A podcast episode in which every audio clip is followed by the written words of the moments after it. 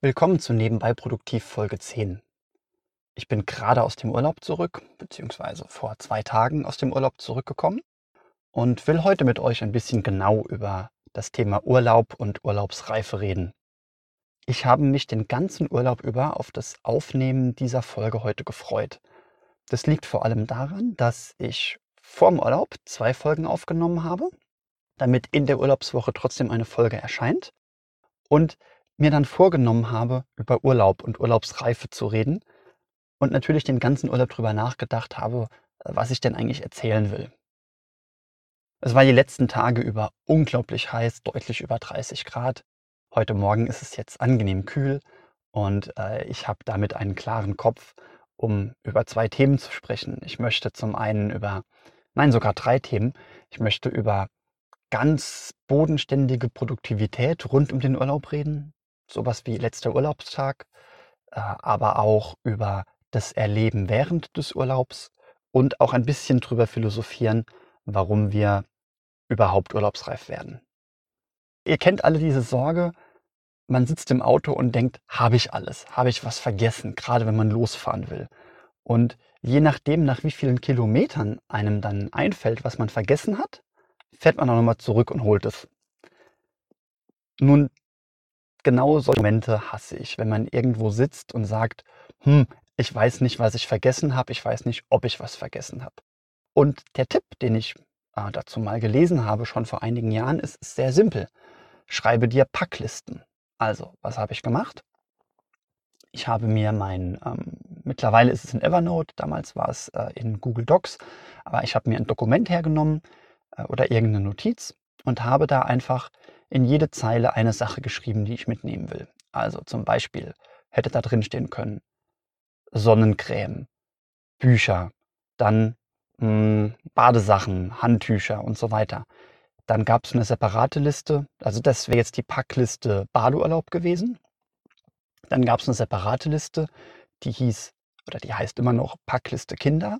Da standen dann so Sachen drauf wie das Babyphone, die Schlafanzüge der Kinder, die Kuscheltiere und so weiter.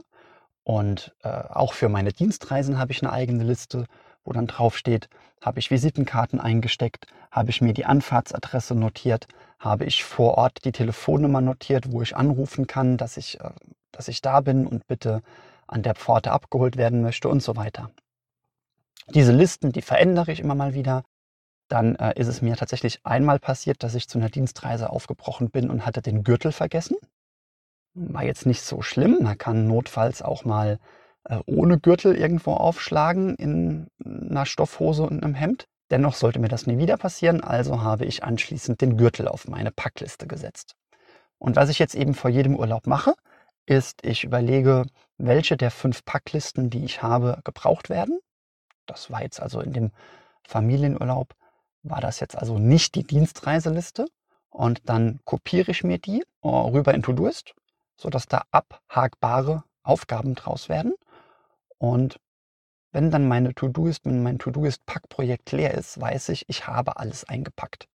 Und dann sitze ich auch mit einem guten Gewissen im Auto. Und manchmal will man ja in gewisse Urlaube vielleicht Sachen mitnehmen, die man jetzt für diesen einen Urlaub mitnehmen will. Dann schreibe ich mir die auch rechtzeitig vorher auf. Und auch ganz wichtig, ich habe nicht nur eine Packliste, sondern ich habe auch eine Vor der Abreiseliste. Und auf dieser Vor der Abreiseliste stehen auch solche Sachen drauf wie äh, Blumen gießen, alle Fenster schließen, Geld abheben und so weiter. Ja, die meiste Zeit meines Lebens war ich eigentlich ein Urlaubsmuffel. Ich mochte es nie aus dem Koffer zu leben.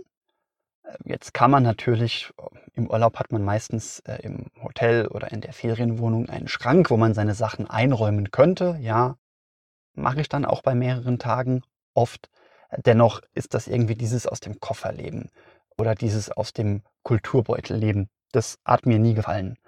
Außerdem habe ich meine Routinen nicht. Jetzt geht es beim Urlaub ja auch darum, vom Alltag mal wegzukommen. Aber wenn man ein Mensch mit so vielen Routinen oder so routinengesteuert ist wie ich, dann ist das sehr, sehr ungewohnt, diese Routinen plötzlich äh, nicht haben zu sollen. Und auch so ganz banale Themen wie, ich weiß noch, dass ich mir immer Dutzende Bücher mitgeschleppt habe, weil ich mich vor dem Urlaub nicht entscheiden konnte, welche ich denn lesen will im Urlaub, habe maximal die Hälfte gelesen und die anderen wieder zurückgeschleppt. Das Problem ist jetzt Gott sei Dank durch meinen Kindle gelöst, den ich äh, letztes Jahr zu Weihnachten geschenkt bekommen habe. Ich finde das übrigens ziemlich oldschool, dass ich mir 2019 ein Kindle aktiv gewünscht habe und das jetzt nicht übers Tablet mache oder sowas, aber ich kann nur sagen, ähm, auf, auf so einem E-Book-Reader, egal ob es jetzt der Kindle oder auch der Tolino ist, vermute ich mal, das Lesen ist viel, viel angenehmer als auf einem Tablet. Aber gut, das war jetzt nur ein kleiner, kleiner Exkurs. Außerdem ist auch die Anreise etwas, was mich äh, häufig gestresst hat. Vor allem Flugreisen, weil da so viele kleine Etappen sind, die ineinander greifen müssen, wo man äh, keinen Fehler machen darf, wo man irgendeinen Anschluss nicht verpassen darf, auch bei Zugreisen. Deswegen bin ich immer gerne oder fahre am liebsten mit dem Auto, weil da kann man keinen Anschluss verpassen. Ja, ich weiß, klimamäßig und ähm, vielleicht auch von dem Stress während der Fahrt ist das Autofahren jetzt vielleicht nicht das höchste der Gefühle, aber für jemanden, der die Dinge gerne gefühlt unter Kontrolle hat, ist das Autofahren für mich einfach die angenehmste Art, in den Urlaub zu kommen. Entsprechend angenehm war es für mich jetzt auch, dass dieser Urlaub, der jetzt gerade zwei Tage zurückliegt, dass das unter anderem Corona-bedingt äh, ein Deutschlandurlaub war und die Anreise deswegen entspannt war. Wir sind einfach dreieinhalb Stunden Richtung Bayern gefahren. Wunderbar. Und obwohl ich Dinge so gerne plane und ja äh, sogar das Einpacken und die letzte halbe Stunde vor der Abfahrt in eine To-Do-Liste packe, bin ich sehr froh, wenn ich im Urlaub nicht planen muss. Und das klingt jetzt vielleicht wie ein Widerspruch, aber im Urlaub bin ich ein Improvisierer oder ein mich treiben Lasser. Das kommt meiner Frau sehr entgegen, die hat große Freude daran, Urlaube zu planen, sich anzugucken, was man vor Ort alles machen kann. Bei mir wäre es eher so, ähm, ich würde ein Vierteljahr, bevor der Urlaub beginnen soll, würde ich vermutlich mal kurz ähm, auf irgendeinem Hotelportal gucken, was ein gutes Hotel ist, würde das dann buchen und würde eine Woche vor dem Urlaub mal auf Google Maps oder sowas gucken, was es da in der Region alles gibt. Generell kommt es mir immer so vor, als wäre Urlaub ein Muss und als wäre ich ein Exot und etwas sonderbar dadurch, dass ich ein Urlaubsmuffel bin. Und es geht noch eins weiter. Urlaub wird mit Reisen gleichgesetzt. Das heißt, wer einfach nur Urlaub nimmt und dann nicht wegfährt, da stimmt doch auch irgendwas nicht. Gut, jetzt war die Flugreise, die war 2019 schon aufgrund des Klimas schlecht. 2020 ist die Flugreise immer noch wegen Corona schlecht. Ich will jetzt aber gar nicht den Zeigefinger heben und nur mal kurz feststellen, dass Balkonien irgendwie ein Urlaubsziel ist, für das man sich gelegentlich rechtfertigen muss. Ich könnte mich auch wunderbar in Balkonien entspannen. Ich würde dann äh, mich einfach öfter in den Garten setzen, würde dann im Garten ähm, was lesen oder Blogbeiträge schreiben. Dabei kann ich mich auch entspannen. Würde, äh, oh, ein wunderbarer Urlaubstag für mich ist übrigens folgendes. Ähm, manchmal habe ich Urlaub, weil es irgendwas gibt, was eine Stunde lang erledigt werden muss. Also keine Ahnung, ich habe irgendeinen Arzttermin und der Arzttermin liegt so ungünstig, dass ich beschließe, den ganzen Tag frei zu machen. Dann ist für mich ein wunderbares Szenario, diesen Termin wahrzunehmen von einer Stunde. Dann anschließend fahre ich äh, bei uns im Ort ins Fitnessstudio. Bei der Gelegenheit viele Grüße an Fitness First Kaiserslautern. Äh, leg mich da eine Stunde in die Sauna, natürlich mit kurzen Pausen, setze mich anschließend in einen Café und äh, arbeite, zum Beispiel an einem Blogbeitrag. Wunderbar. Bessere Tage gibt es eigentlich kaum, was bei mir die Entspannung angeht. Ich habe jetzt ein bisschen recherchiert und hatte gefunden äh, von Bernd Hufnagel, einem Neurobiologen aus Wien. Was der gemacht hat, ist, der hat die Probanden fünf Minuten lang aus dem Fenster schauen lassen und hat mit EKG geguckt, ob die gewisse Entspannungsreaktionen zeigen. 2004 war das mit 30 Prozent ungefähr jeder Dritte, der also bei fünf Minuten aus dem Fenster schauen entspannt hat. 2018 waren es nur noch 5 Prozent. Jetzt kann man relativ schnell mit der schnelllebigen digitalen Gesellschaft da den Verantwortlichen suchen und kann sagen, wir haben es verlernt, uns zu langeweilen. Und sagt man Langeweile? Nee, uns zu langweilen. Und ich habe darüber auch schon gesprochen. Ich weiß jetzt gerade im Moment nicht mehr, obwohl es nicht so lange her ist, ob ich im Podcast oder auf Upspeak darüber gesprochen habe. Aber ich kann ja zum Beispiel auch nicht einfach nur bügeln, sondern ich muss bügeln und einen Podcast hören. Also ich kann das verstehen. Ich habe auch ein bisschen verlernt, mich zu langweilen. Ob man jetzt aber dieses fünf Minuten aus dem Fensterschau-Experiment übertragen kann auf den Urlaub äh, und sagen kann, naja, die Leute haben es verlernt, sich fünf Minuten aus dem Fenster schauen zu langweilen und die Leute haben es verlernt, äh, im Urlaub sich zu langweilen, schrägstrich zu entspannen. Das weiß ich nicht. Tatsächlich hm, stellt aber wahrscheinlich jeder bei sich fest, dass man einen gewissen Moment braucht, bis man in so einem Urlaub ankommt. War bei mir jetzt auch so. Äh, ich bin, wir waren samstags dort und ich glaube erst dienstags oder sowas äh, bin ich einigermaßen angekommen. Was ich in dem Zusammenhang auch gelesen habe, ist, dass der letzte Tag entscheidend ist. Also auch da weiß ich jetzt gerade nicht so genau, wie die Psychologen das exakt gemessen haben. Aber der letzte Tag vom Urlaub, der macht aus, wie urlaubsreif wir uns fühlen. Und dabei ist es nicht so, dass je schlimmer ähm, der letzte Tag war, desto entspannter ist der Urlaub, sondern je entspannter der letzte Arbeitstag war, desto entspannter ist der Urlaub. Da sage ich aber nachher noch mal was dazu. Der Grund, warum ich jetzt diese ganze Folge überhaupt aufnehme, ist, dass ich dieses Jahr erstmalig so etwas wie Urlaubsreife in mir gefühlt habe. Und das gab es vorher überhaupt nicht. Also ich habe mich vorher nie urlaubsreif gefühlt, egal wie viele Nebenjobs ich hatte. Und das hat mich ein bisschen erschreckt, denn ich habe eigentlich eine hm, Theorie, Vermutung, warum Leute sich urlaubsreif fühlen. Und nach dieser Theorie oder Vermutung wäre es was ganz Furchtbares, dass ich mich jetzt urlaubsreif gefühlt habe. Ich hatte nämlich immer den Verdacht, dass es mit der Identifikation zu tun hat.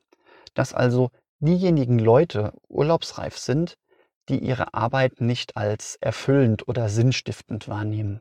Ich hoffe jetzt, dass es bei mir an Corona und an dem Homeoffice und so weiter gelegen hat, an dieser Sondersituation, die es erstmal zu bewältigen galt. Es waren ja bei uns zu Hause zwei Kindergartenkinder, die betreut werden wollten. Gleichzeitig gab es fast keine Möglichkeit, sie zu betreuen. Also die Spielplätze waren zu, man konnte nicht mit ihnen äh, einen halben Tag ins Schwimmbad fahren ähm, und dann abends, wenn sie geschlafen haben, arbeiten. Nein, die mussten tagsüber aktiv bespaßt werden. Zu Oma und Opa durften sie auch nicht, Freunde durften sie nicht sehen. Also ich denke, die Erinnerung halt bei allen Eltern noch ganz gut nach. Äh, dennoch ist so ganz, ganz allgemein das Konzept Urlaub etwas sehr Modernes. Meine Großeltern, die haben viel gearbeitet. Äh, vor allem meine Oma hat, glaube ich, immer viel und hart gearbeitet, um den Haushalt und das große Grundstück gemeinsam mit meinem Opa instand zu halten und zu bewirtschaften. Das Konzept Urlaub kannte die aber nicht. Äh, die kannte auch das Konzept Work-Life-Balance nicht. Jetzt ist die auch nicht morgens in irgendein Büro gefahren, hat in dem Büro gearbeitet und hat abends noch ähm, real oder gedanklich Arbeit mit nach Hause genommen. Und ich mag das Konzept Work-Life-Balance überhaupt nicht. Ich mag auch das Konzept Work-Life-Balance nicht wirklich. Da muss ich vielleicht mal eine eigene Folge darüber aufnehmen. Ich habe aber immer das Gefühl, dass Work-Life-Balance ein Deodorant ist, eine Symptombekämpfung für einen schlechten, ungesunden, wie ich das Deo-Beispiel gebracht habe, stinkenden äh, Lebensstil. Dazu vielleicht aber nachher auch nochmal äh, ein kleiner Fazitsatz. Manchmal sagt man ja sowas wie, nächste Woche startet mein wohlverdienter Urlaub oder Kollege XY ist in den wohlverdienten Ruhestand. Und diese Wortwahl, die ist ziemlich unbedacht, denn was man damit eigentlich sagt ist, nur wer hart arbeitet, der hat einen Anspruch auf Urlaub und Ruhestand. Und alle anderen, pff, naja, die brauchen das ja eigentlich nicht. Und auch wenn ich gerade argumentiert habe, zu sagen, äh, je, nach, je nachdem, was man sich für einen Lebensentwurf schafft, wie erfüllend die Arbeit ist, wird man vielleicht fast nie urlaubsreif. Dennoch ist es so, dass ich sagen würde, streich das Wort wohlverdient in diesem Zusammenhang aus den Sätzen. Also äh, tu nicht so, als müsste man hart, hart arbeiten, um sich den Urlaub zu verdienen. Das ist, glaube ich, nicht sehr gesund, das so wahrzunehmen, das so auszusprechen. So, jetzt sind wir also endlich im Urlaub angekommen, im wohlverdienten Urlaub. Und dann, ja, was machen wir dann im Urlaub? Dann machen wir Fotos. Dann setzen wir Tweets und Instagram-Stories ab. Und dazu fällt mir Daniel Kahnemann ein. Das ist ein Nobelpreisgewinner, vor allem bekannt durch das Buch Schnelles Denken, Langsames Denken. Ich werde es dir in den Shownotes verlinken. Und er unterscheidet das erlebende Ich und das erinnernde Ich. Und er hat dazu ein ganz, ganz einfaches Gedankenexperiment. Fragt, oder ich, ich frage jetzt dich, wie viel bist du bereit, für den entspannendsten Urlaub deines Lebens zu bezahlen? Also stell dir vor, wir bieten dir eine Woche, zwei Wochen Urlaub an und garantieren dir, dass das der entspannendste, tollste Urlaub sein wird, den du je gemacht hast. Was ist dir der Urlaub wert? Dann sagst du eine bestimmte Zahl. Sagen wir mal einfach 4000 Euro. Jetzt frage ich dich nochmal. Okay, und was wäre dir dieser Urlaub wert, wenn wir am Ende des Urlaubs deine Erinnerung löschen würden, nicht aber das Entspannungsgefühl? Hm, beantworte die Frage einfach mal für dich selbst. Jetzt gibt es ja immer so Sätze wie am Ende des Lebens äh, kann man eh keine Besitze mitnehmen und am Ende zählen nur die Erinnerungen und unsere Erinnerungen äh, machen, machen uns aus. Und äh, Jochen Schweizer wirbt damit auch irgendwie mit so einem ähnlichen Claim. Und eigentlich ist diese Fixierung auf das erlebende Ich schon lange viel, viel größer als das Erinnernde. Also man hat jetzt das Gefühl, dass die Instagrammer, dass die jetzt im Urlaub jeden Mist festhalten, äh, ständig irgendwo ein gestelltes Foto machen. Aber eigentlich ist das keine neue, ist das kein neues Phänomen. Man hat auch vorher schon äh, Fotos ohne Ende gemacht, damit man abendfüllende äh, Dia-Vorführungen machen kann. Väter halten irgendwelche, irgendwelche Camcorder den ganzen Tag auf den Strand und filmen minutenlang, im günstigen Fall ist es nur minutenlang, irgendwelche langweiligsten Szenen, äh, die dann auch vorgeführt werden. Äh, Touristen fotografieren generell jede blöde einzelne Sehenswürdigkeit. Da habe ich mich lange darüber äh, dagegen gesträubt. Also ich habe immer gedacht, warum soll ich jetzt mit meiner damals schlechten Handykamera ein Foto von diesem Bauwerk machen? Da google ich es doch lieber, wenn ich jemand das Bauwerk zeigen will. Aber dieses, diese Dia-Shows, diese Camcorder-Aufnahmen, diese unzähligen Fotos von jedem Mist, der gemacht wurde, das ist alles dieses Wissen, dass man das erinnernde Ich glücklich stellen will. Und auch sowas wie Reiseblogs. Ich habe lange Zeit Reiseblogs nicht nachvollziehen können. Ich dachte immer, Leute, wenn ihr doch jetzt einen Reiseblog schreibt, dann äh, wundert euch doch nicht, wenn euch am Ende des Urlaubs keine Sau mehr fragt, und wie war's, weil man es im Detail gelesen hat. Aber auch wer einen Reiseblog führt, der arbeitet an seinem erinnernden Ich. Gut, jetzt ist bei Reiseblogs und Instagram ist auch immer ein bisschen Selbstdarstellung dabei. Finde ich jetzt gar nicht verwerflich, völlig in Ordnung. Aber tatsächlich ist das alles ein Ausdruck dieses erinnernden Ichs, was einfach zufriedengestellt sein will. Was äh, vor dem Urlaub wissen will, ich werde aus diesem Urlaub mit tollen Erinnerungen rausgehen. Nun gut, mehr möchte ich über Urlaubsreife und das Erleben im Urlaub gar nicht reden. Dazu bin ich nicht Psychologe genug. Möchte aber nochmal über den ersten und letzten Arbeitstag vor bzw. nach dem Urlaub reden. Der letzte Tag vor der Abreise, der sollte erfüllend sein, der sollte toll sein, der sollte Spaß machen. Der letzte Tag vor dem Urlaub ist auch eine geflügelte Bezeichnung, die ich gerne benutze. Was man am letzten Tag vor dem Urlaub häufig macht, ist nur das Wichtigste. Dinge nochmal abschließen, zu einem Ende bringen, Übergaben vorbereiten und so weiter.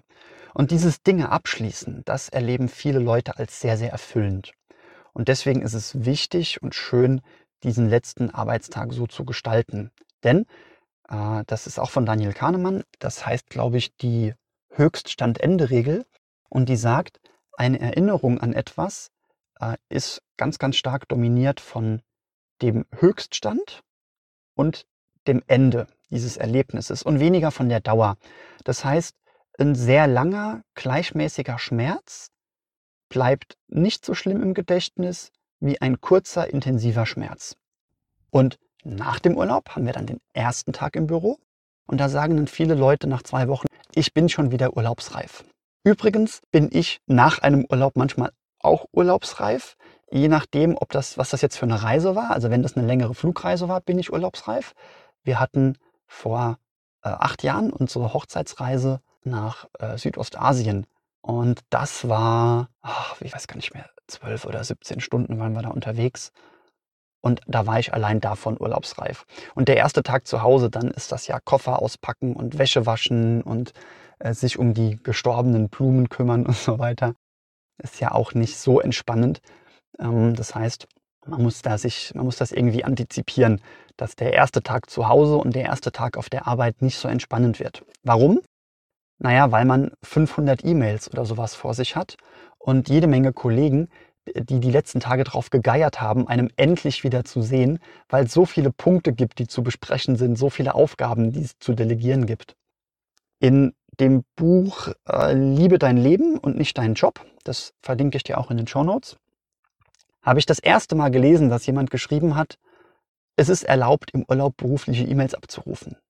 Also ja, ähm, es kann immer sowas geben wie Firmenrichtlinien, die sagen, wenn ein Mitarbeiter Urlaub hat, dann sperren wir ihm seine E-Mails oder die E-Mails können nur von einem Dienstgerät aus abgerufen werden und das Dienstgerät darf nicht mit in den Urlaub genommen werden.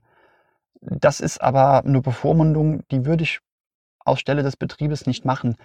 Äh, es gibt Menschen, und da gehöre ich dazu, die lieber äh, jeden zweiten, dritten Tag einmal kurz in die E-Mails reinschauen und dann beruhigt sind. Dann wissen, okay, es ist nichts Schlimmes passiert. Und wenn man mal im Urlaub eine E-Mail kriegt, die einem doch ein bisschen aufwühlt, wo man denkt, oh Mist, was mache ich denn da? Dann ist es so, dass man, dass ich mir dann gerne eine Textnotiz hernehme und kurz reinschreibe, okay, nach dem Urlaub werde ich bezüglich dieser E-Mail dies und jenes tun. Und sobald dieser Plan verschriftlich ist, äh, ist dieser Gedanke, dieser nagende Gedanke an die E-Mail auch weg. Das sage ich ja ganz, ganz oft. Schreib alles auf, dann halten die nagenden Gedanken die Klappe. Und am besten wäre es auch, wenn der erste Tag nach dem Urlaub im Homeoffice stattfindet. Damit man gerade sowas wie E-Mail-Aufarbeitung in Ruhe machen kann. Damit dann der erste Tag im Büro nicht mit ganz vielen Ideen der Kollegen, was man alles verpasst hat, was man alles jetzt tun und mitgestalten könnte, im Vordergrund steht, damit man nicht äh, zwischen Kollegen, die in der Bürotür stehen und vom Urlaub erzählt haben wollen, noch seine 500 E-Mails bearbeiten muss. Das muss generell zur Firmenkultur passen, das muss in der Firmenkultur möglich und erlaubt sein, dass der erste Tag nach dem Urlaub ein Home ist. Ich weiß auch von Leuten, die da, wo das äh, nicht so gerne gesehen wurde, äh, die dann einfach einen Urlaubstag freiwillig dafür verpulvert haben, doch schon die E-Mails abzurufen. Also die hätten, die wären eigentlich montags wieder auf die Arbeit gekommen, haben sich aber montags noch Urlaub genommen, eben um die äh, um die E-Mails abzuarbeiten. So. Und jetzt merke ich, dass ich schon lange, lange, lange geredet habe. Das wird die bisher längste Podcast-Folge, glaube ich. Und ausgerechnet zu einem Thema, wo ich gedacht habe, naja, über Urlaub, also über die Phase, in der man nichts tut, muss man ja eigentlich in einem Produktivitätsblock nicht so viel reden. Ähm, gab jetzt doch ein bisschen mehr Stoff. Und das Ziel ist es aus meiner Sicht, ein Leben zu führen, welches das Konzept Urlaub überflüssig macht. Und damit will ich jetzt nicht irgendwie klimaaktivistisch aufrufen, Leute, macht keine Urlaube mehr und alle die, die ihr Urlaube macht, was seid ihr nur für arme, gestresste Wesen, sondern denkt darüber nach, in dem Moment, wo du ein Leben führst, das das Konzept Urlaub überflüssig macht, wird der Urlaub, den du dann machst, umso schöner, umso entspannender sein. Dann wird es so sein, dass du dich nach fünf Minuten aus dem Fenster schauen schon langweilen wirst. Und nach allem, was wir jetzt heute uns angeschaut haben, ist das, glaube ich, das Beste, was passieren kann. In diesem Sinne wünsche ich dir jetzt noch eine schöne Woche, bis wir uns das nächste Mal hören. Vielleicht hörst du im Urlaub ab und zu Podcast. Wenn du das machst, viele Grüße in deinen Urlaubsort. Äh, sehr, sehr gute Freunde von uns haben mir, ähm, als ich noch im Urlaub war, per WhatsApp geschickt einen Screenshot von dem äh, Entertainment-System im Auto, wo sie auf der Rückfahrt meinen Podcast gehört haben. Äh, liebe Kairi, lieber Dirk, hat mich sehr, sehr gefreut, dass ihr mir das geschickt habt. Es war wirklich eine große, große Freude für mich. Also, wo auch immer du das gerade hörst, ob zu Hause, ob im Urlaub, äh, ob vor oder nach dem Urlaub, hab entspannende Tage und bis zum nächsten Mal wünsche ich dir wenig Stress.